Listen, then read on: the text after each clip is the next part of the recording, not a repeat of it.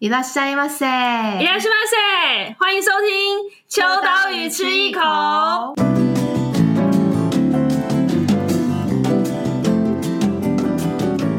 嗨，大家好，我是伊娃。今天呢，我们邀请到了两位好朋友。我自己是觉得他们两位好朋友的性格蛮相辅相成，然后又有一点互相激起一些有趣的火花。那我曾经呢，在一家书店的深夜，同时看到他们两个在里面吃煎饺，我不知道为什么，就半夜很饿了，叫煎饺来吃。有，这件事啊、哦，好像好像看起来设计师很辛苦的样子。嗯 对，那我们今天呢，来欢迎呃设计界任性组合叶中颐跟李君池耶！Yeah! 需要鼓掌吗？可以，你们、那个、好，我们自己鼓掌，我们自己鼓掌。我想说，你们有音效，音效可以按。对，嗯，Hello，大家好，我是叶中怡。嗨，大家好，我是李君慈。那其实呢，我刚刚呃这样子介绍他们，可能大家不知道说，哎，其实你们的呃算是友情蛮久了，对不对？就是认识蛮久的。很久嘞、欸，突然来考验。台湾的时候，第一个认识的好像是他、欸，哎，真的吗？我只记得我们去宁夏夜市，超好笑。对 对，因为他因为那时候我在写一个网络小说，对，然后他一直在敲完。啊，但因为我不知道他是设计师，那时候其实比较看到多比较多是照片，对对对对对对，然后他拍照真的很厉害，然后。然后那时候就觉得，哎、欸，然后他会写一些很好笑的东西，然后就觉得，哎、欸，很期待续集。然后后来就是有认识，然后就聊天，然后就去宁夏夜市，超好笑，嗯、我觉得超好笑。因为我觉得两位其实算是这几年就是设计圈当中算是蛮代表性的两位，刚好两个人的风格都、嗯、呃有一些不太一样，但是又有一种不谋而合的地方，所以呢就觉得说，呃，其实从设计这个面向来看的话，你们两位有。如何关注对方的设计吗？除了宁夏夜市的起源，误以为对方是小说家跟摄影师之外，一开始的最开始的认认识，我们认识了之后，发现原来我是男版的吕君子，那吕君子是那种女版的叶中颐。没有，好像没有，呃，应该是说那是哎。欸我一直有一种他是前辈的感觉，但是其实客观来讲，事实上，其实那时候你还没开始做设计，还是已经做了？还没。对啊，嗯、所以君慈才是前辈，他是我设计的前辈。我操！对不起，不消音，我们本节目不消音。哎、欸，我真正做设计是二零一五年才开始。天哪、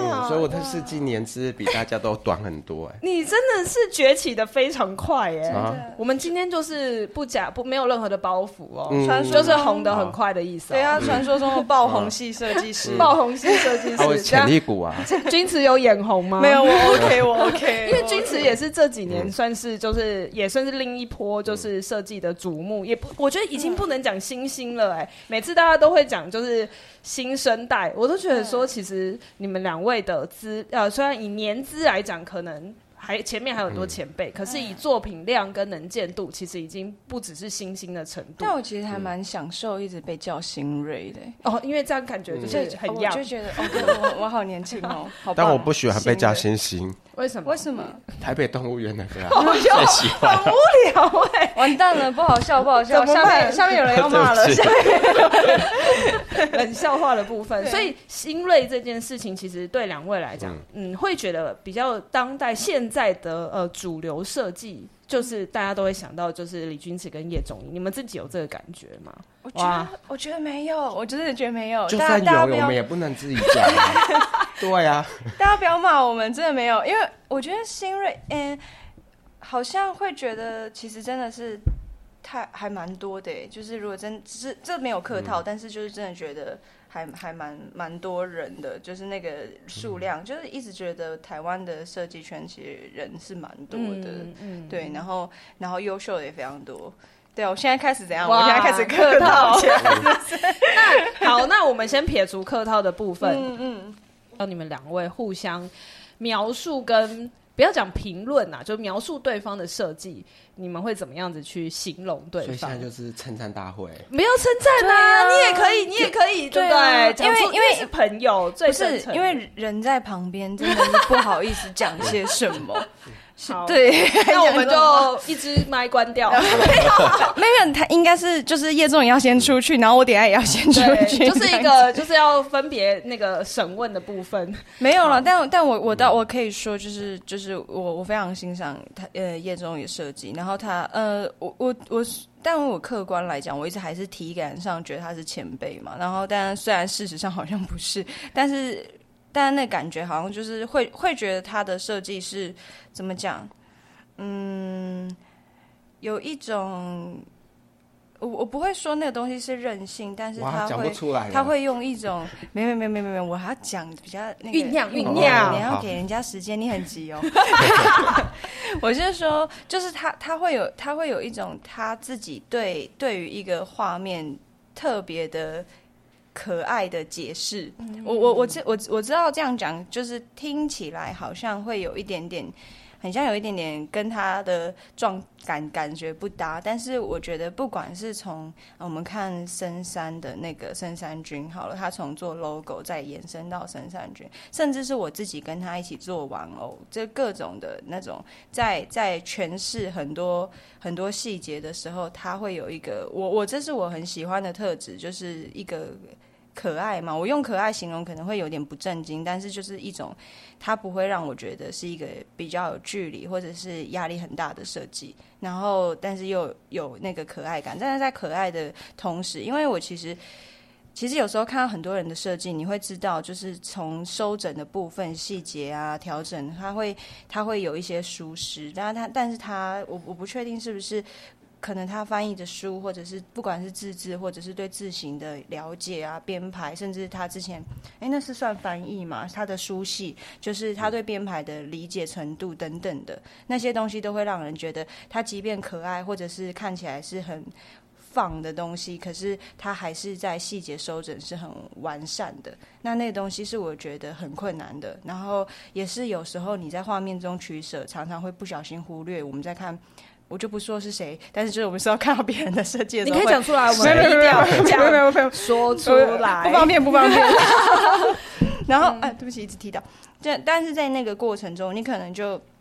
就会注意到，就是那个差异。然后那个差异是，我觉得那个东西是我很欣赏的。它有一个，我觉得有时候我这样自己讲很不好意思，但是。可能会有人觉得像刚刚形容的，会觉得我跟他好像哪些地方相似。我觉得有时候是一个反差，嗯、然后那个反差的特点，我跟他有点相似，但是不一定是处理设计，是整个人给人反差的感觉。然后很有趣的是一件事，我不知道大家在不在乎星座，就是我是双子座，他是射手座，我们是对宫星座。哦，对对对对对对，所以因为这样才就是我会就是他会是很相近，但是又相反的人，嗯、这样子对。可是我觉得讲到可爱这件事情啊，我就还蛮哦，我我第一次认真的用可爱这个形容来描述叶中仪的设计。我这样你听钧慈这样一讲，我觉得的确是哎、就像森山君啊，或者是一些元素上面，我觉得这个反差在呃中仪身上是有看到的。所以我看起来很严肃吗？嗯也不是，是就是不会用可爱形容的。对对对，没错没错没错。对，我也想要可爱，你也想要可爱啊？还是这个就是潜意识的你啊？你真正的心里面想要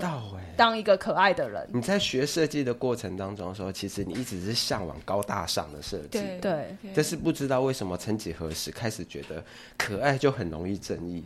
哦，oh, 对啊，我之前听过那个，哎、嗯，是就是那个啊，就是新垣结衣说的啊，他说可爱是就是正确的，对啊，因为如果你被被说帅气的话，你突然间做了不帅气的事情的时候，你会突然间扣分很多。但是可爱，即便你今天不小心做错了一件事情，你大家还是会觉得你好可爱，可爱原谅你这样，没错、哦。所以反正现在可爱就是主流，就对了，也也也不能这样讲了。可是我还蛮喜欢可爱，嗯、然后我觉得我之所以说他的那个。反差是他在处理很多东西的时候，他的细节也不一定是你会知道那是严谨的，嗯，可是他在严谨的中间里面会放上一些可爱的元素，然后这些东西是我觉得我很欣赏的，因为因为我觉得我们大部分在可能甚至我们很常看到有人在讨论设计，或者是在研究设计，甚至是在写很长篇的论文。他的论述能力其实很很好，是、嗯、不要看他现在这样子，但是哪样？但是，但是就是很像在开玩笑，或是感觉没在想事情。嗯、但是其实是，然后可是我觉得大家太太急着想要告诉，我觉我觉得我很常看到很多人有一个特点是很想急着告诉大家我，我我知道的有这么多，但是他没有这个东西会让。相处起来，我觉得比较舒服，所以我很常忘记他年纪比我大很多这件事，所以一直误以为前辈的原因。有时候我都觉得是我家人给我报错户口，放屁！其实给我早报很早报很多年、啊、没有，人家早报是几个月，然后好几年。我就觉得我现在应该才三十才对。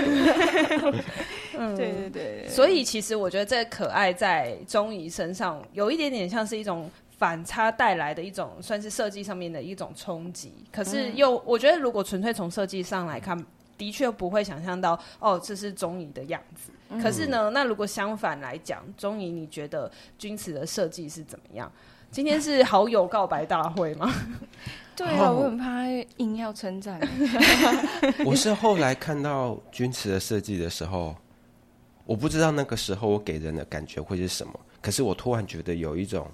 是我内心的反射，就是哦，这就是这么有活力。然后别人看到你的设计的的时候，呃，不是用我需要去咀嚼这个东西来来思来来思考，而是当下我马上就感受到这个这个鲜明的设计带给大家就是一种活力感，然后突然觉得我今天的心情是很愉悦的。可是处处又是被安排的很好的。而且重点是，他在做很多很有活力的时候，当我知道他很喜欢一个设计师，很迷恋的时候，我就突然觉得那个反差又更大。因为认识君子应该都知道，他很喜欢立花文穗。对。可是立花文穗，他就是在日本的设计师里面，他是他的手法比较偏老派，因为大家都知道他是以活字。这个创作美材为主，所以他的所有的的文字的规划，虽然看起来很活泼，可是就处处充满了各种严谨。所以我就觉得，好像某种当中，好像又能体会钧慈的受到他的影响，好像是从哪而来的。只是他在把立花文穗那种可爱感、活力感、活泼感，在更表象的发挥出来。嗯，可是他在处理排版的时候，我觉得，呃，因为。因为我在做一，就是早期在大量引进 typography 相关的书籍跟知识的时候，我是可以说得出来的。可是我觉得君子有个现实是，他可能不知道这个东西怎么说，或是怎么论述。可是他却都有做到，嗯，没错没错，因为我没有读书，不要这样子，没有，所以这才是天才啊！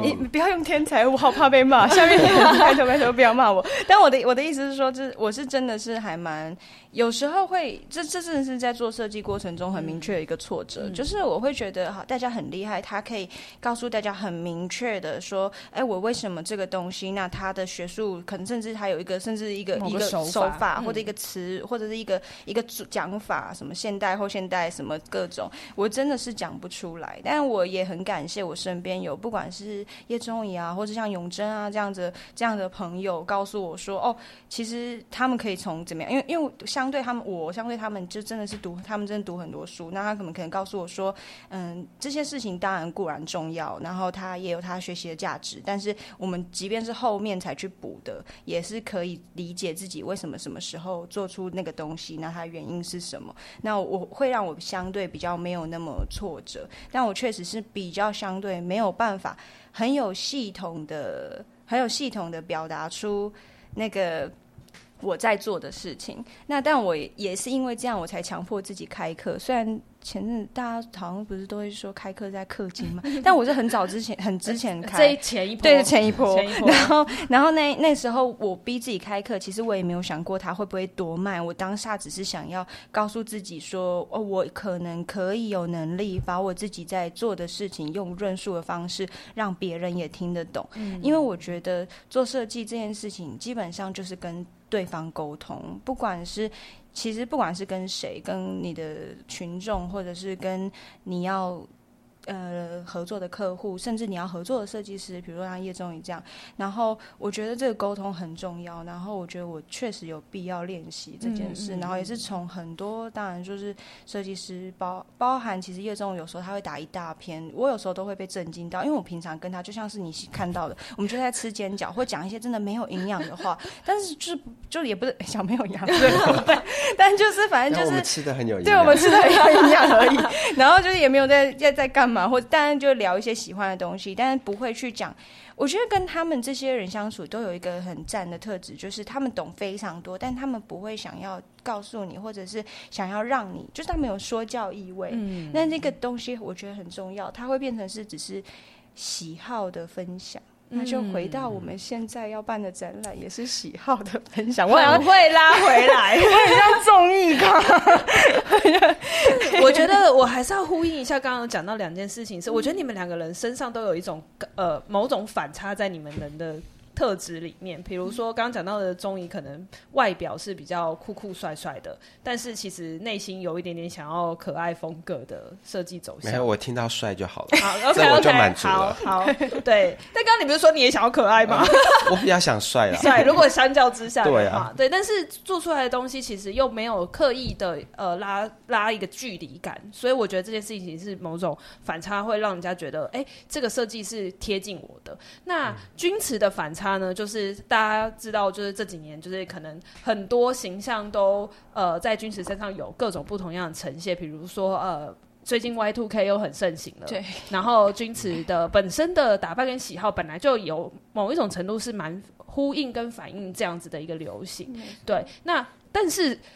本质上的喜好又喜欢。像是版本容易跟刚刚有提到的设计师，就是我觉得对，就是我觉得这件事情是内在的喜好跟外在的表现是不不太一样的。然后刚刚的综艺外在表现跟内在的喜好也是一个相反，所以我觉得你们俩刚好是两种相反的镜子的对应的感觉，我觉得蛮微妙的。嗯、然后也是因为这样，所以你们两个才能当好朋友，是吗？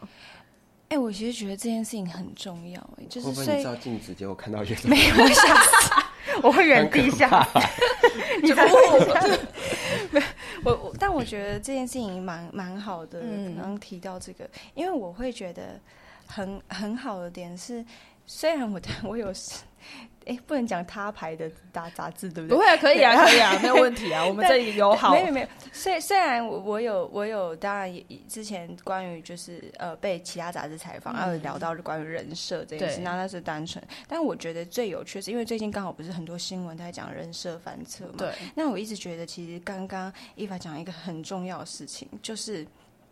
其实每个人他都不会只有一个设定样子，其实就像是大家可能对我有那个反呃外在，比如我喜欢电子机啊，或者我手机壳我喜欢三丽鸥的东西，粉红色等等的。然后像这个如果是。那个重重重本的店长玉玉就会想说：“ 哦，那些东西我真是翻白眼。”然后，但是在他在跟我聊一些很认真的事情，他又会觉得说：“我自己讲。”反正他就可能又会觉得说：“哎，我好像是可以认真聊天的人。”所以我觉得我或者是叶宗仪可能都有类似这种，就是我觉得甚至是每一个人，他其实都在外在我们有时候给大家看到的那一个瞬间，真的是一个一个瞬间那个面相，大家可能会把那些标签。贴在比如说综艺身上，觉得他很酷，得了好多奖，然后是个呃引进很多很学术性的书，然后可以带给大家很多设计上的知识，甚至是 sense 非常好。但是他可能其实他有一些我们根本不知道的那些，比如说他很喜欢一些把设把设计转化的有点可爱，或者是种种种的那些看起来跟他相反的东西。然后我也就觉得最近这几年，就是让让我。强烈的感觉到，就是关于人设这件事情，其实有时候会不会，其实真的是因为我们当我们站在大家面前之后，大家对我们的想象加以设定下来的结果，嗯、然后其实。每个人都有他的反面或不同的面相，对，我只是觉得刚刚讲的这个感触、嗯、有一个很强烈的感触。对，我其实刚刚听到你这样讲啊，虽然我这个转的有一点硬，但是我这几天也一直在想这件事情，就是很硬，还没讲，还没讲，不是因为呃，今天就是其实邀请到两位最重要，大家看到我们前面都有摆摆上教授就是版本容一的小东西，不管是杂志或者是黑胶，其实刚刚看标题也知道，我们今天要聊的是跟坂本容易有关。那待会会来聊聊这个的起源。可是我自己其实最近也一直在想，因为最近的人设翻车这件事情，嗯、然后我们内部就有在讨论说，如果世界上哪一个人的人设翻车，我会最心碎。我自己想的就是说啊，如果像是版本容易被发现，其实根本不是这样的话，我会心碎。但是我冷静一想，我觉得他不会。嗯，原因是因为他的所有作品跟挂了，也不是没无法翻盘的，知道？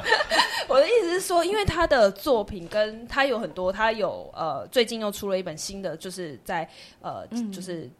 就是离开前的最完整的一本书的第二本自传，这样子。其实、嗯、我觉得，我刚刚在开录之前也再稍微翻一下，我觉得那些东西是很忠于原味的呈现他自己的，呃，可能是他的创作历程，但也很忠忠实的呈现他的不安，或者是说，哦、他对很多事情的一个反思，或者是不理解，或者是甚至是他呃怎么样透过这些创作去跟世界沟通。我觉得这件事情是他在呃人生当中，不管透过他的哪一种作品的面。像都可以体会到他的这样子的一个面貌，所以我就觉得他的人设应该是不会有翻车的这种状况，因为他很真诚。嗯，我我不晓得君慈会不会有这样子的感受。就我我的感觉会比较像是，嗯、呃，之所以会有人设或者是一个设定，我觉得有时候。嗯，比较常，当然比较常发生在艺人或明星嘛，因为他们可能工作没没有办法，必须得要有一些让别人快速记忆他们的方式。那但是我觉得，之所以会觉得，比如说像我自己会觉得，如果龙龙一做了些什么事情，一对，然后或者是什么是我意想不到的，嗯、那我会因此就是我我有的最最近在认真在想这件事情，是因为我觉得说。会不会真的是我们自己太把所有的期望跟想象放在那个人的身上？嗯嗯嗯、那。我觉得基本上只要能够有机会，或者是时间去够长，他可以把自己的呈现给给给大家去花时间理解到，他有他不是只是大家想象中的呃呃世界级的音乐家，他可能有他在乎的事情，他不在乎的事情，他他觉得他不喜欢的文化，甚至他他喜欢的。他喜欢吃的店，然后他甚至他可以很自然的觉得他喜欢吃的店的歌实在太难听了，就是然后去排一个歌单给他等等的，就是我觉得重点好像还是在于我我我会比较不想要对所有人设翻车的人这么苛刻的原因，当然如果他犯法或者做很过分的事情，那就。除除外，但我的意思是说，不符合期待这件事情没有那么苛刻的原因，是因为我觉得有时候真的没有办法，每一个人吸收资讯太快了，他没有办法那么多的时间去像龙一，他可能有很长的时间，但他跨过跨度也很久，然后当然他这样子还就是还是可以完维持好自己完整的样子，那绝对是他是一个很棒的人，没错。但是我觉得在没有这个跨度底下，有时候我们现在的阅读习惯或者是划手机的习惯等等的，真的很容易。已经把一个人一下子推到高峰，又一下子把他拉下来。没错，嗯，我觉得这件事情其实，其实重点是我们。我自己有时候会觉得，阅听者也要学着思辨能力去判断，真的有一个人真的可以在这个瞬间，或这个新闻，或这一段话，他讲的这个东西就是这么完美的人吗？有需要把这些东西全部都给他那么高分的分数？因为当你给他高分的分数，其实他只要有一小角不符合你的期望，其实他就会毁灭。那我觉得龙一有趣的地方是，他就是专心的制作音乐，在有讲话的时候、表达的时候，他也不会。把自己，我有记得我看，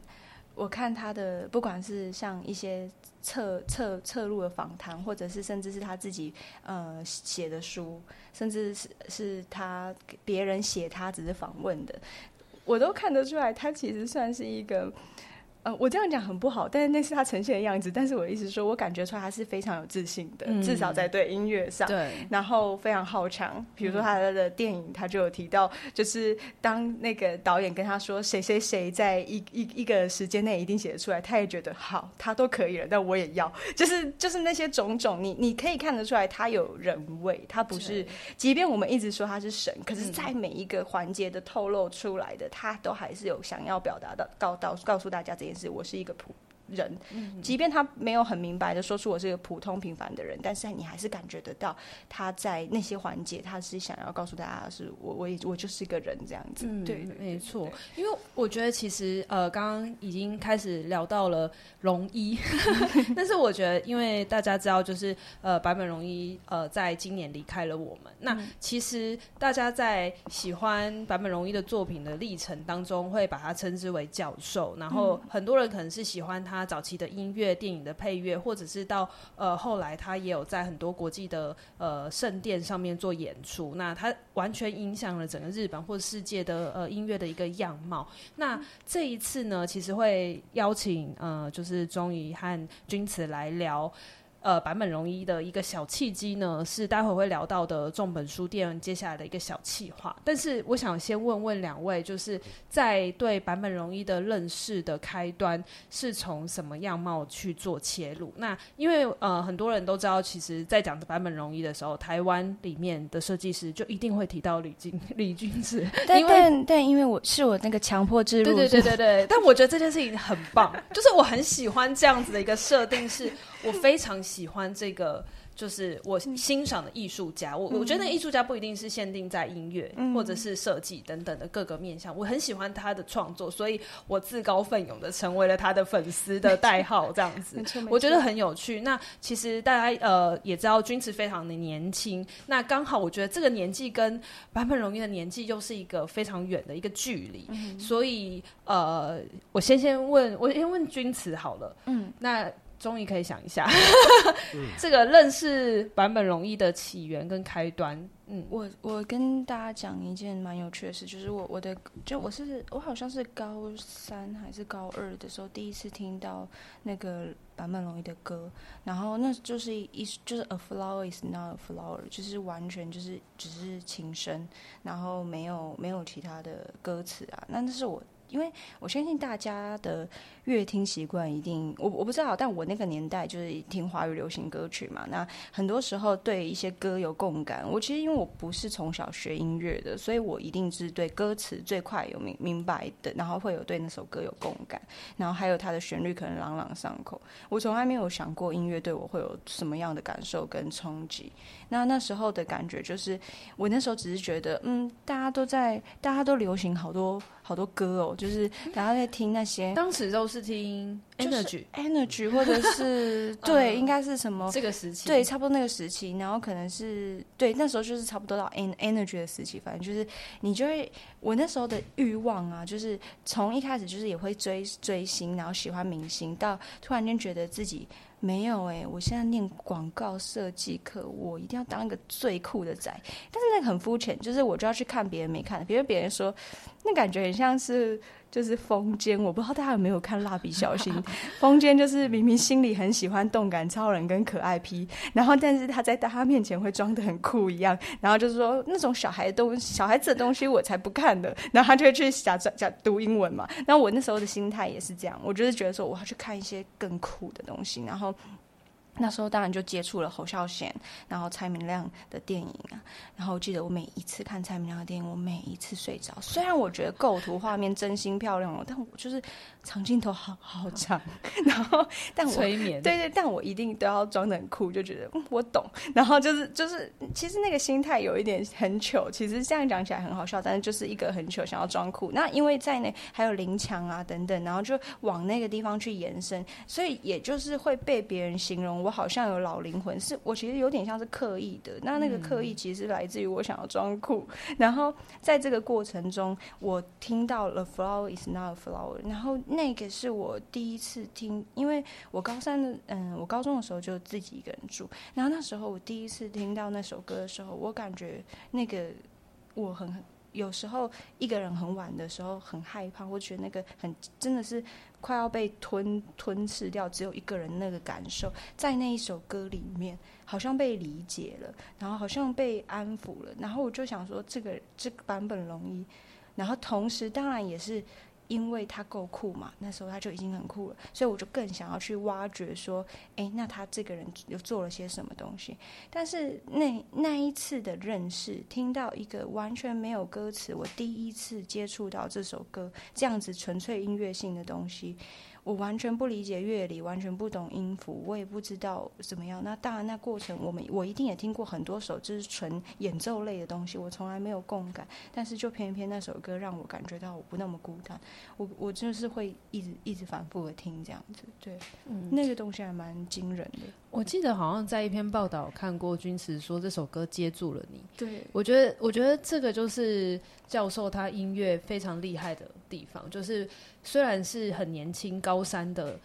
呃，外显的外表性的年纪是高中是高中生，嗯，但是我觉得那个内心被接住、被呃治愈，甚至是被了解、被理解是没有年纪限制的。那我觉得这个是坂本龙的音乐之所以会跨越年纪啊、跨越时代，甚至跨越国籍的一个很重要的原因。嗯，所以这也是你就是开始喜欢坂本龙一的契机。对，其实就是应该算是我认识他的契机。嗯，这当接下来就开始往后去延伸去看他的东西，然后也是在那时候了解所谓什么是设计，就是装帧设计啊，或者是纯粹的唱片设计，或者是所谓拍广告，除了我们想象中的电视广告以外，有所谓的平面广告。因为那时候高中很多事情都不太了解，然后去有点像。就是有点类似聊到说，为什么他是我的启蒙，那个启蒙，我甚至会形容他是启蒙老师，甚至是 sense 视觉各种的启蒙，就是我所有的源头是出自于认识。真的爱上那首歌，然后去找了他，然后去延伸下来的结果。然后虽然你现在可能从我身上，我其实客观来讲，我觉得从我身上应该完全找不到版本龙一的痕迹。我是说认真的，是说除非我除了我那些强制性的 置入以外，就是我其实我的设计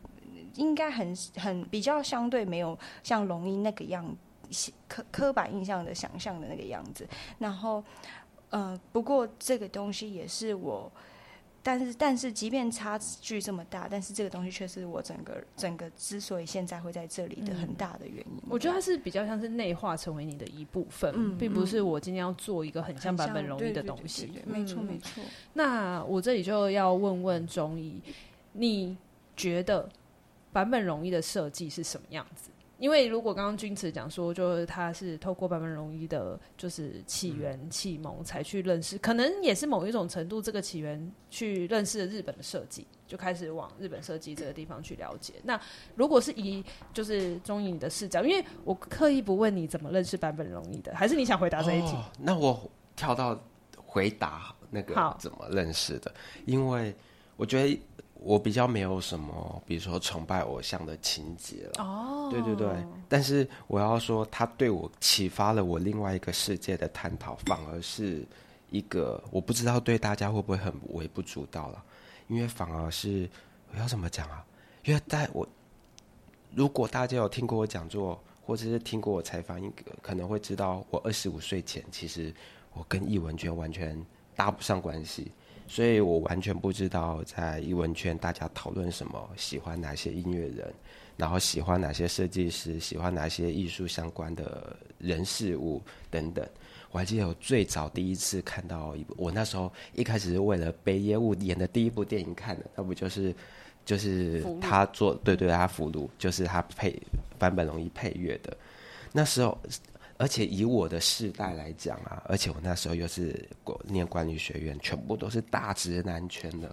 我看大家可能常常会讨论说，第谈到第一部同性之爱，可能会想到断背山。对。可是我在断背山之前，因为我先看了《俘虏了》了之后，那时候我很惊讶的第一件事情是，我说：“哦，原来原来就是同性与同性之间，异性与异性之间，原来不是只有那么单纯的。”因为对我以前以前对那种大直男圈来说，其实世界其实蛮封闭的。大家以为世界可能只有一个面向，所有的东西都是单独的探讨。而且我是第一次在看完那部电影的时候，开启我对另另外一个世界的认知了了之后，我才开始意识到，周遭比如说那时候我的世代嘛，常常会属于大家会看开同志间的玩笑。我居然是因为这部电影的时候，我开始意识到大家为什么要去对这种事情开玩笑。因为那我那时候是开启了第一个认知，所以我会开始跟人家解释说，其实这世界有很多面向，只是大家无法理解，而大家会开始讨论这件事，反而是之之后出了李安断背山这件事情。所以我其实，而且他要想《俘虏》这部电影出多久啊？六七零年代，嗯嗯，这么久就在讨论这件事，其实超级前卫的。没错。而且我那时候也，也我也也因为这样子，我就觉得那时候的那一首配乐，我觉得哇，这首配乐不知道有一种很迷幻的魅力。然后也因为这样子，我才知道原来这是坂本龙一做的配乐，而且还是导演临时。就一两个月请他生出来的东西，然后里面就是他不是有说根据是印印尼爪哇的那种乐器，然后去用出来。然后接下来在认识我，从我二十五岁到日本开始念设计了了之后，我就会开始就认识这些所有的东西，开始讨论这些所有的的的人事物变多了嘛。那时候我也开始进一步的认识到。反而不是 YMO，反而是坂本龙一，呃，拍了很多的广告，嗯，而且那时候我第一次觉得，哦，怎么广告通常对我来说不就是商业，然后大家就快转过去了，或者是搞笑，或者是怎么样，怎么会有拿这么多实验的音乐在拍广告？比如说，比如说帮太阳能面板。拍广告，结果居然在前面用这配合着太阳面板，在前面做了一个很实验的电子音乐。这个对我来说，我那时候觉得他开启了广告好像另外一个可能性，而且重点是，他就长得很很魅惑的眼神，我都觉得，我都觉得啊，我不管是女生或是男生，我都觉得我都会都会跳跳过去。我就觉得真的是，就是他的他的魅力好像无法找到另外一个无可取代的人。然后再后来是更印象深刻的最后的阶段，应该就是跳到了之前他的，我那时候跟女之前的女友就是呃。一起看着他最终的演唱会，嗯，就是他的那个终章哦，终章电影，对，嗯嗯，吓我一跳，我以为你真的去现场看，因为那时候是线上直播，嗯嗯，所以我你说线上直播的那个版本，对对对对对，所以我在第二次看到，我说我在第二次完完整整的听到就是 Mr. Lawrence 的版本的时候，我就跟我小时候那个印象差距非常大，我觉得好像融入了很多生命的惆怅，嗯，然后还有所有的。所有的一切，那那一阵子，我不知道为什么，其实我好像有听到，听到哭哎，哇！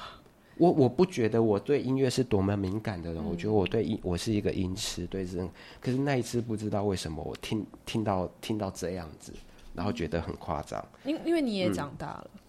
就是你也某种程度也就是经历了很多，对对对对对，嗯，然后再后来，我可能也因为听了这个之后，然后后来又发现他那一张出的黑胶，然后是因为他找了艺术家李宇焕帮他设计的封面，然后因为我本来就也很爱李宇焕，所以我就觉得天哪，两个就是这简直就是完美组合，梦幻联动，对，梦幻组合，对。对对，所以我马我所以我就马上买了那个，然后后来因为。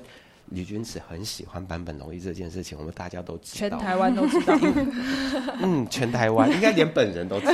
对 对对，坂本你说坂本龙一本人应该都知道这件事情。我那时候很疯狂哎，他来的时候，我就是我就想说，我的人生就是好，现就是做设计做到这个地步，最重要的是见他一面，就是也是有一点关系吧。然后就是到处真的是到处跟各个媒体媒体说，你们有多多的多的票吗？没有啦，其实人很好，就。大家都人很好，都会跟我想说：“哎、欸，你你们要去吗？那个我的媒体证会多一张啊，不然就让你去好了。”然后我就想说：“好。”就大家也都都都很 nice，所以我觉得那时候他每几乎所有活动我都坐在第一排。嗯、他他已经后来就是最后要离开的时候会，会会会指着我说：“就是那种那种他没有特别说什么，但是就是我们还有几掌。他的意思就是可能会觉得说：说哎、欸，这个女的怎么到哪里都有。”所以我觉得 我觉得很好笑。哎、欸，所以这件事情告诉我们，喜欢的事情真的要一直讲。对对对，这终究会用得到。你会对对对对，你真的你会你会用得到。台湾人都很 nice，大家大家会想说啊，好了好了，你现在有多一个，就就让他去就好了。所以后来就是找李君池在，我就有在聊天嘛，然后我们就说，哎，那反正那么爱来重本，重本已经变第二个家了，那不如来合作玩一点什么东西好了。所以当他提出坂本龙一的气，说要不要。就是来回顾坂本龙一的时候，我突然觉得这件事情我自己听的都超期待的。嗯，嗯，因为我这边就蛮好奇，就是呃，在一次闲聊当中聊起说，哎，要不要把坂本龙一这个概念变成是一个展的时候，你们双方脑中是浮现什么样子的？呃呈现手法。当然现在可能更完整，因为就是大家听到的时候，可能即将已经要开展。但是当初在想象的时候，你们会觉得是一个什么样子的轮廓？嗯，君子要先讲吗？好啊，就是其实因为我我其实，在想这件事的时候就，就因为我个性也也也很明白这件事，就是嗯，我相信嗯，龙一不管是他是就是他的那个整个音音乐跨度，不管是从。YMO 到现在，这他的整个，如果真的真心要回顾起来，我想是北美馆都不够大的，放不下。对对对，我觉得应该是要，就是对，然后那个也是应该是要更神圣认真的。但当我在跟叶宗宇聊这件事的时候，其实其实那个当下是。我只是单纯，就是当然他离开的时候，我非常难过。可能我觉得那个东西可能是大家可能没办法想象。现在讲起来好像还好，但是很难想象的一点，就是因为我也有一点难想象，我会跟。就是有一个离我这么远的人难过，我有这么强烈的感觉，即便我们几乎根本不可能见到面，然后所以实际实体真正的生活上并不会影响到我这个人，但我却真的是难过到没没有办法，就是我自己有点觉得太痛苦了。然后在这个过程中，我我觉得我觉得我好像不太，我觉得这样好像不太好。就是我明明是因为因为他才能够长成现在这样子，或者是因为他的他的创作，他带给我这么多美好的东西，那我为什么要把他的死亡停在一个非常悲伤的状态？那当然，当下为什么我们现在才决定要做这件事，也是因为当下也真的是没办法消化，也没办法一瞬间就做出任何事情。但我我们后来那时候在讨论这件事的时候，其实也有一点希望是以一个。如果说今天我是粉丝，我相信整个台湾一定有非常多版本龙一的粉丝。然后，不管是他是基于音乐性，或者像我是基于视觉，基于他这个人，然后也一定有人是用各种角度、心灵上的各种不同层面去去喜欢上龙一，然后或者是龙一对于一些议题的影响等等。那大家有没有一个办法可以把这个东西？停留到回到我们一开始很喜欢龙一的那个很单纯的心情，而不是开始在悼念回悼念他的过往，或者是觉得他的那些东西。带来了，可是他走了。我比较觉得后来讨论下来要做，其实我有点用一个开玩笑跟轻松的方式跟叶总讲，因为类似一个粉丝同乐会吧，大家可以来聊聊版本龙一，然后也可以看看我当时买了龙一的东西，然后他们可能会觉得，哎，这个我也有，然后想起当时买的情境跟心情，或者是这个我没有，他原来出过这个东西，种种的那种很单纯的。互相疗愈，就像我一开始不知道为什么被坂本龙一的那首歌疗愈一样。我不希望这个疗愈在他离开之后变成一个纯粹的悲伤，这样子。嗯，对。我我觉得这蛮呼应到，就是坂本龙一离世之后，其实有一个在他 Spotify 的歌单里面就释出了他的丧礼的歌单。就是他其实刚刚君子有有讲到，就是他很有趣，是他连喜欢的餐厅，他觉得他的歌很难听，都帮他 列一个歌单给那家餐厅。那我觉得以这样子个性的人，音乐占他生命的几乎是百分之九十九的这样子的一个人生的最后。我我想，的确，我看到的时候是很震惊，但是的确，他为自己的丧礼已经建立好歌单这件事情，好像合理，这再再再合理不过了。那他会想要把这个歌单建立出来，也是希望让大家就是在他离开之后，还是可以有他的音，就是他所选择的这样子的音乐的组合陪伴着大家。嗯、那。这就蛮呼应说，我相信他应该也不希望大家就是很哭哭啼啼的去看他的作品或他选的这些歌，嗯、而是用一种比较哦，我也觉得认同，或者是我也觉得感受到一些什么样子的力量的方式去做讨论跟探讨。我觉得君慈讲到这个粉丝同乐会，我觉得蛮好的。嗯嗯，嗯，而且对我来说，甚至是假设你今天也是才只是常常听到坂本龙一这个名字，你是很年轻的人，你根本没有想过。嗯，坂本龙一是怎么样？不管他的歌或者他的设计，那我觉得如果你要来到这里，然后看到一些哦，你从来没想过的设计，或者是你其实现在已经看过，很多人也有用过类似的拍摄手法等等的，然后你没想到原来在这么久以。前他就这么前卫已经做了，然后我觉得这些东西都会对我来说，好像比起我去很深沉的。呃，讲述龙一对我的影响，或者是他做了哪些事情。一方面，当然我也很很诚实的说，我绝对不够格去回顾他任何东西。这个是我我觉得我完全 totally 觉得自己绝对做不到的。然后，然后，因为因为他对我来说就是一个。嗯，跟大家一样，都想的一样，就是几乎是像神一样般的存在，所以我不可能去回顾他任何东西。但所以对我来说，加上重本一直给我的感觉，就像是叶宗也爱开玩玩笑说我是重本的那个地下老板，或者是我整天在那边鬼混。其实大家应该也都知道，我整天在重本鬼混，因为我跟叶总也很好。那我觉得重本给我的感觉，我也希望那整个氛围。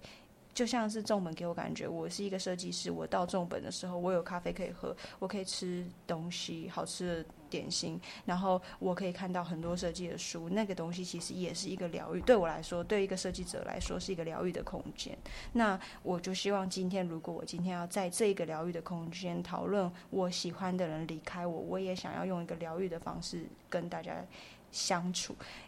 不管有没有真正的疗愈到任何人，但我希望大家来的时候，抱持的心情不是一个很严肃悲伤的状态。嗯，而且我觉得这种把自己的珍藏品分享出来的感觉，有一种。呃，好像把自己家里面或者自己内心的某一块跟大家一起 share，对，就不要让大家一起是悲伤的，反而是让大家一起感到快乐的。嗯，嗯，我希望是这样。嗯，那那终于觉得在讨论的过程当中，你应该会有一些天马行空的想象吧？还是说其实就全权交给君慈去发挥？全部都是他、欸。嗯嗯，所以你对于这个展览？本身的设定并没有特别有一开始想，可还是说其实一开始会想说啊，一个也不一定是版本荣誉，就是一个人离开之后，他的粉丝的收藏品要怎么变成展览这件事情。也许这件事情可以跳到为什么会会邀请钧慈来做这件事情，嗯、因为嗯，这我想一下要从哪个阶段开始讲，因为。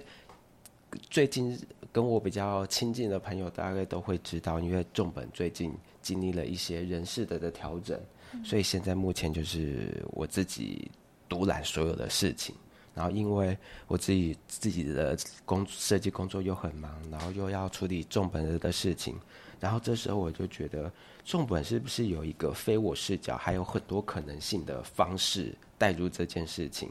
然后因为如果我自己。要怎么讲啊？我就觉得我自己能够切的时间有限，然后再用我自己有限的时间去去经营这个空间，我就觉得好像这个空间好像就是在世界各地到处都都有的地方，好像它少了一个为什么它这个空间会被需要存在的那种感觉，所以我就想说。因为李钧慈，我本来就就觉得，我其实虽然他之前讲了很多觉得让让我觉得啊、哦、很感慰的话，可是其实我在钧慈上面，其实我更多的是从倾听他的话里面，我得到了很多东西。所以在听到他讲版本龙一的的事情的的时候，我就然后我就那时候就很大胆的提议说，对，那你要不要来当我就是下一个年度的？有点像是年度合伙人这样子，不需要做很长的的时间，但是这一年时间我们来玩点什么，用你的视角来。但是既然这个是你的视角，那么我全权就是用辅助辅佐的的角色。对啊，你觉得这空间能怎么玩？然后我们就来，我我就来辅助你。然后所以一开始听到他讲的所有东西，因为李军是对自己的东西本来就很有自己的想法跟品质，所以在这点事情上面，其实本来。本来就是因为他本来就就很有自己的设定的，他对自己的门槛本来就蛮高，所以我也不可能再用另外一个角度说，哎，是不是应该要怎么样，是不是应该更怎么样？反而在这个过程当中，我觉得我学习的东西是比较多的。我看到了原来从李钧慈视角去谈坂本龙一，介绍他的展览，在规划这个东西的时候，原来有很多角度可以有这样不同的面貌。所以其实在这个过程当中啊，我从一开始。觉得好像晚点什么，我到后面好像我获得的东西反而是比较多的，所以我更不可能从中间去干涉他什么，因为我反而觉得，在这个展览里面，我反而是比较比较最是最深色、最最不理解的角度再去学习这些东西了。嗯嗯，嗯，比较像是这样。我突然觉得有点感动哎、欸，嗯、就是你们两个。就是是，虽然就是平常吵吵闹闹、打打闹闹，可是其实真的算是蛮珍惜对方的。那就我们的反差，突然觉得有点起鸡皮疙瘩。忘年之交，硬要讲，硬要讲哎，硬要硬要硬要硬要呈现自己年纪很小，硬要讲忘年之交。那我那我另外讲一个，听起来可能会加深这个恶心感。就是我我印象，因为他一直都知道我很喜欢龙一，然后可能也觉得这件事情可以做。那但是我们。当然也没有想设想到，呃，教授会离开嘛。嗯。那那在要离开的，就是在离开的时候，其实，在那个过程。因为做很多事情都有时时程压力嘛，或者是要要要要怎么样 push 这东西进行，但是他其实都他好像有还甚至说他可以理解现在的状态，我应该是非常难过的，所以这件事情可以我们看什么样的时间，也没有一定要在这个这个时辰上去做一些什么，让这个东西变得很像是比较像是时效性的完成，它比较像是就是我们把这件事情做好这样子，对，嗯、那时候知道这件。是蛮感动，嗯，就是不会好像刻意，因为那个时候其实教授离开的时候，很多各种，就是大家都在哀悼啊，然后赶快把文章又再贴出来啊，再洗一遍啊，或什么，或者是要办什么活动，或者是音乐会什么的，我们会拖，就是比较满，很大很大一部分，当然就是。他他的理解，或者是我们在消化，说要怎么样去表达这件事。那这也是为什么现在消化成，我希望大家看到这些，呃，我收藏的东西，或者我我像粉丝一样喜欢他的状况买的那些东西，是心情，只是就是我们一样很。今天不管你可能不认识龙一，你来看你会觉得哇，有这些很很漂亮、好看的东西。然后今天你认识龙一，你来可能有一个共感，说我当时也有买，我也有这个东西。嗯、然后，然后所以那个被被珍视、好好放在书店的那个感觉，可能。也会唤起你同时对于这件事情有一样的感受，嗯、那个感受就是我觉得会是，尤其是刚好重本对我来说就是一个书店。那其实我们很多东西，包含我们这次会展出的书，有些书甚至不是龙跟龙一有直接关系，是可能是他的曾经 art director 过他的广告啊，或怎么样的的作品集。那我其实感受上就是也是希望大家来看到的时候，会是一种就是很像。我其实一直还蛮想强调，就是今天，即便你有了，你来，你那个只是有一个心情是说，嗯，你看到另外一个人跟你一样，然后他现在也觉得龙一离开非常难过，但是他振作起来了，然后大家也都可以一起再继续喜欢龙一，就像是龙一现在的账号还是有人在管理，然后还是有人一直在在在去维持这个东西，我觉得这东西很重要，然后我觉得这东西对于像我们这样子纯粹的粉丝，我其实是我自己很把自己放得很小了。就是我觉得，像我们这样纯粹的粉丝，其实是只要能够互相有共感，对我来说，那个那个东西就是就是我很满足了。这个、嗯、这个活动，对。嗯、那这里可以小小的透露一下，这次展览里面有没有一些小亮点？还没有很完整也没关系，但是有没有一些亮点是大家可以期待的？小亮点，其实最大的亮点，因为就是军事收藏跟他。跟所有版本龙一相关的展品。另外一个我们想要亮点，就是想要让呃不知道版本龙一的人怎么样透过其他的方式也能了解版本龙一。于是我们找了一位也很喜欢版本龙一，然后很厉害的调酒师。然后于是我们在跟他讲版本龙一的所有的的事情的时候，他马上就 get 到了那个点。他于是他也跃跃欲试，因为我觉我觉得能够找到一个可以马上了解坂本龙一做过的事情，从他自己的手法，把他自己对于调酒的专业跟也把他想象成一个创作，然后跟我们这边去做结合。所以来的朋友，也许他会透过一杯坂本龙一的特调，然后喝了了之后，可以感受到原来这些味道是怎么来的，然后进一步想象坂本龙一的的作品。然后甚至喝了一杯了之后，然后走到了展区，然后随手看一下坂本龙一的的所有的收藏跟作品了之后，我觉得那个空间跟所有的感受的连接性会被进一步的放大。我觉得想到这些好玩的东西，我们就会，目前这个是初步想到的其中一个小亮点了。嗯、未来还有什么东西，我们还在，如果想到更好的东西，我们就会一一直不断的补足，嗯、像这样子吧。嗯。对，我觉得整体来说还像是还是会希望像是一个比较轻松的，就像我讲的，我觉得我觉得至少，嗯、我觉得对我来说，好像比较像是，如果能够跟一群一样喜欢龙一的人，然后一我相信整个台湾一定有很多人可能收藏品更更惊人，或者是更更厉害。但是我们如果可以借由这间店带给大家一样的感受，或者是简单的一些疗愈，或者是甚至是轻松的氛围，你来喝个饮料或做些什么，然后可以真的深刻体认到，就是龙一其实对于这很多人的的感觉，其实是可以延续美好的。那我觉得这个其实是这一个活动最大的重点。我觉得比较像是延续我们。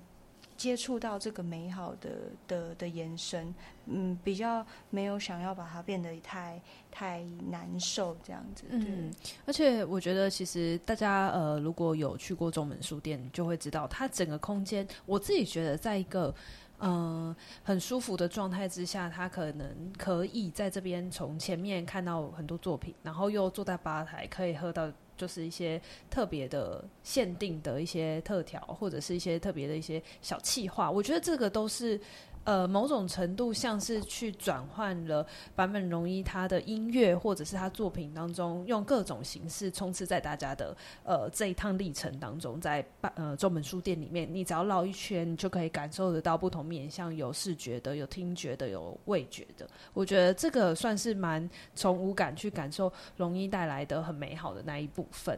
对，对，那我自己最后蛮好奇，就是因为其实这一次呃两位的组合会是发生在重本书店嘛。嗯、那刚刚钟毅其实也有透露到，其实重本书店今年已经一周年了，恭喜老板 设计师跨域到成为书店老板，很辛苦吧？啊、哦，超辛苦。另外一集，对，我都觉得哦。是不是随时要收了？书店跟古谈完全可以成为一个带状型节目。哦，这个可以，中间的辛苦谈，我觉得可以开三集了。今年有不一样的变化，所以才会邀请好朋友君慈一起来成为就是年度主理人。那我觉得这个概念应该算是蛮蛮创举的，因为就像坂本荣一的音乐也是一直都是走在蛮前面的，就是把呃书店这个场域打开来，变成可能不同。不同的每一年会有不一样的设计师或者不一样的好朋友会在这边发生不一样的事情。那钟颖会觉得对于接下来的重本书店有什么期待吗？除了不只是这一次的呃版本容易的展览之外，会觉得啊用这样子的方式，也许可能比如说今年可能期待透过跟君子的合作有更多的火花，或者是未来这样子的一个所谓年度主理人的方式，可以有更多替重本书店有新的开发一个新的面貌。我觉得反而是因为这一次在想到这个好玩的企划，然后跟君池谈了了之后，反而是就是透过君池的视角，所以反映出来的一个很多新的想法，就让我更意识到，原来这件事情其实可以认真的去发挥。所以，也许我我也因为是这一次跟君池聊完之后，我才开发觉，也许明年、后年、再大后年。我可以找许多人，透过不同的的视角，再来玩一些什么东西。因为老实说，这次透过君慈的视角，我觉得看到了好多好玩的可能性。因为大家虽然说一个空间，然后一个主人的品味，它反射了一切，所以一个它的核心一定是根据主人嘛。可是我觉得这个空间，毕竟我已经基本把这个雏形给定掉了，所以我觉得它可以不用。有太多的我在里面，其实也 OK 耶。嗯，因为对我来说，嗯，我也想要从这个空间里面去去找到更多好玩的东西啊，就有点像是，呃，支持我，让这个在这里面就是长久的走下去，所以要一直不断的接受新的事物。我觉得透过这个方式，就反而是让我对中本开启了另外一个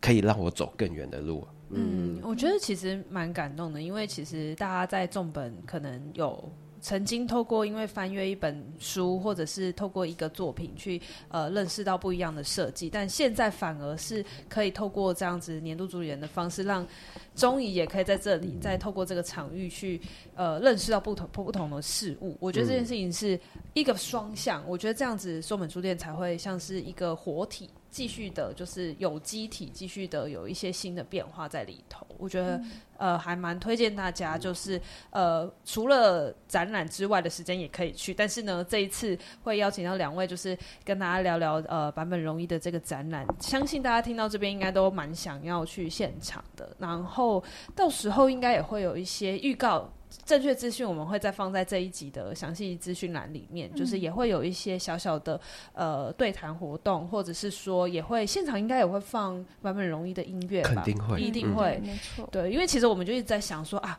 ，Podcast 会有这个版权的问题，所以、嗯、呃就。今天这一集就没有办法穿插，可是大家如果想要听他的音乐的话，或许一起在就是众本书店一起听，我觉得这样子的感觉会跟你自己一个人透过耳机听到的那个感觉会不一样。对，而且终于那个众本书店的音响非常的好，所以 用这么好的音响听坂本龙一的音乐，应该是就是更加分。嗯。就是要用在这个时候吧，嗯，真的是用在这个时候。对，那时候只是任性想要定做那个喇叭，没想到发挥作用。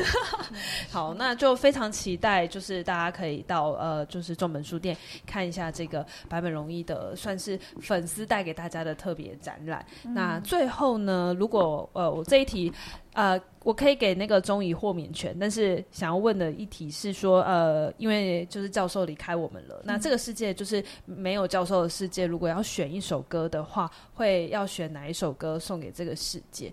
呃，可以问问君池。我要选，呃，其实是哇，这个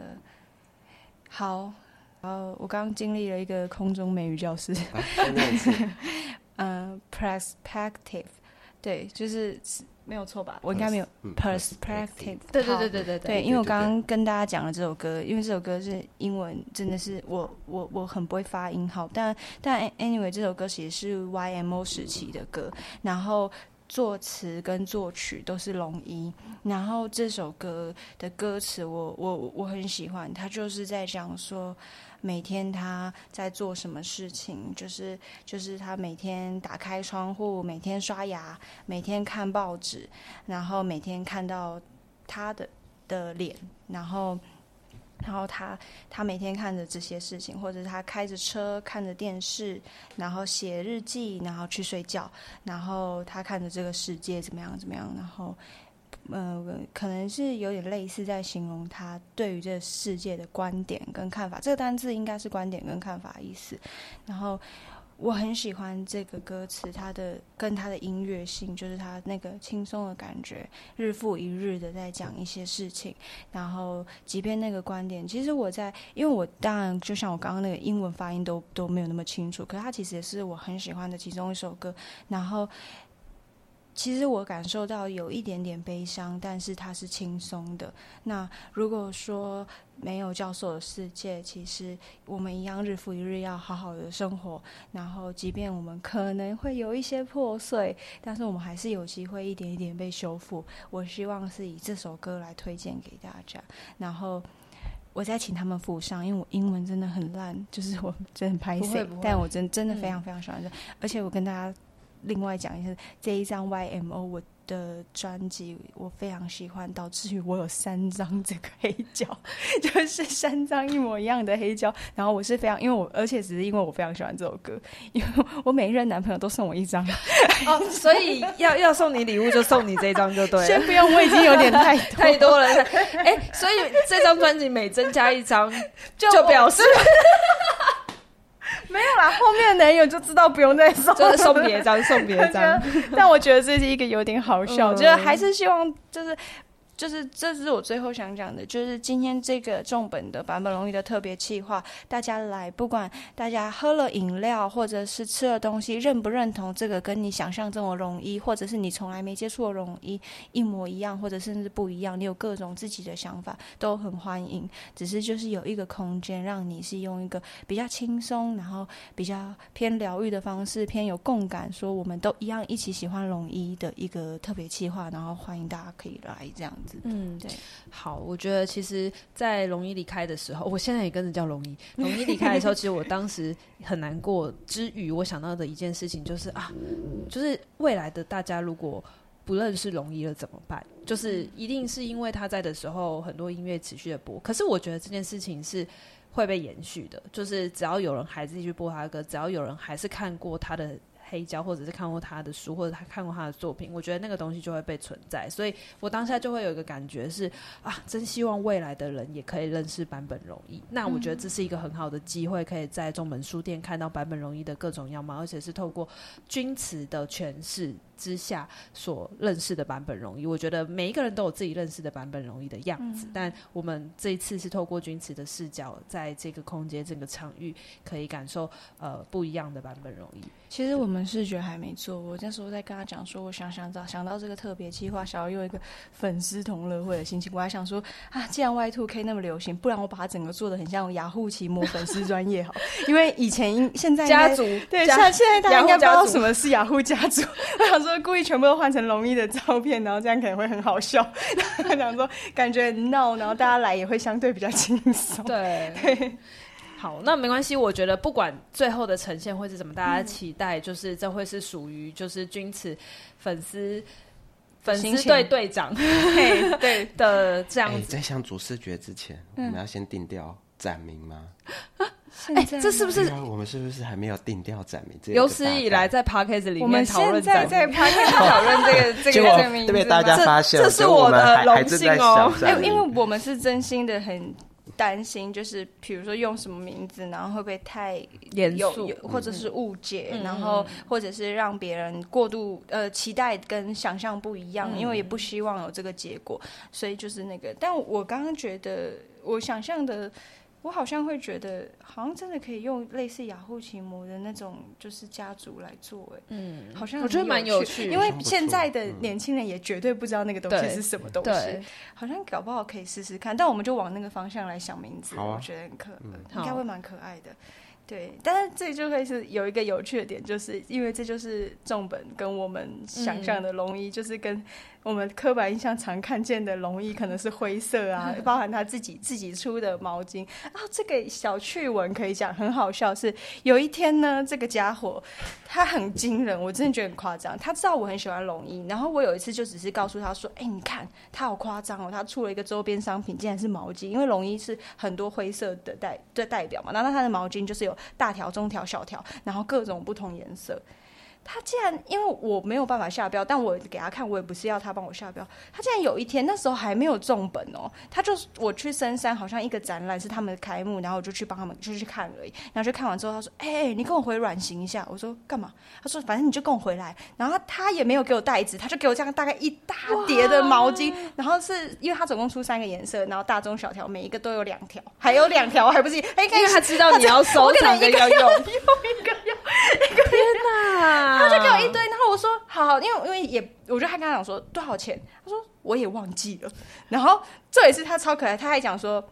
啊，不对不对不对，我也要留一条，不然你给我一个。他就说：“他说爸，你你给我一条你比较不喜欢的颜色，我还我还放了放了两条，放了两个回去，然后我就拿了那抱的那一点，而且他完全就是你有时候会觉得这个人很神秘哦，他那个贴心介于不贴心跟贴心之间，就他很贴心，告诉知道你喜欢这东西，特别买给你，可他完全没有给你袋子啊！我等一下要去参加重本，呃不不，去参加深山的开幕，然后就抱着一堆毛巾，然后我想说什么？还以为是批发商，我到现在我还在用那个毛巾，对对对对对，对啊，那个很好用，因为它也是那个。”还买得到吗？还金眼毛巾，精致毛巾，对，它是精致对对对对对对对还买得到吗？不确定哎，不确定哎，对，可能要去网站上看。就过过一阵子，我要抱一叠给你了。想说可以很很容易这样子，因为那毛巾是，就是大家知道坂本龙也很关怀环境，对对对，所以他有创立一个类似基金会还是什么，嗯，协会基金会，然后是以关怀就是。大自然啊、树啊，嗯、所以它那个毛巾也是以这样子为主题出的周边商品。哦、嗯，所以它本身你买这个产品的时候，其实本身就已经很有意义了，嗯、因为里面的所有的钱都会回馈大自然。嗯，嗯对啊，所以就而且大家都送他黑胶。对啊，你不能会被误会。对啊，我就想说送黑胶会被误会，我送毛巾 总可以吧？我们是朋友，所以是 而且一点。我觉得很好笑，就是手帕之交。对，手帕之毛巾之交。对，我就觉得是，就是，就是他有那个。非直男跟直男之间的那个转换，就是有细腻度，但是很直男，他就真的是一叠给你，然后他也不在乎你等一下要去活动。如果他又帮你打包好，就有点 危险，就有点诡异了，对，有点有点太太太细腻了。对，但是因为没有，就确认是直男，对，就觉得很好笑。我觉得很好笑，不能做太多，对对对，很好笑，我觉得超好笑。我觉得如果版本容易知道，就是有这么喜欢他的人，然后用这么可爱的方式继续喜欢。他，我觉得他一定也会很开心。对我我希望，我希望，我就希望他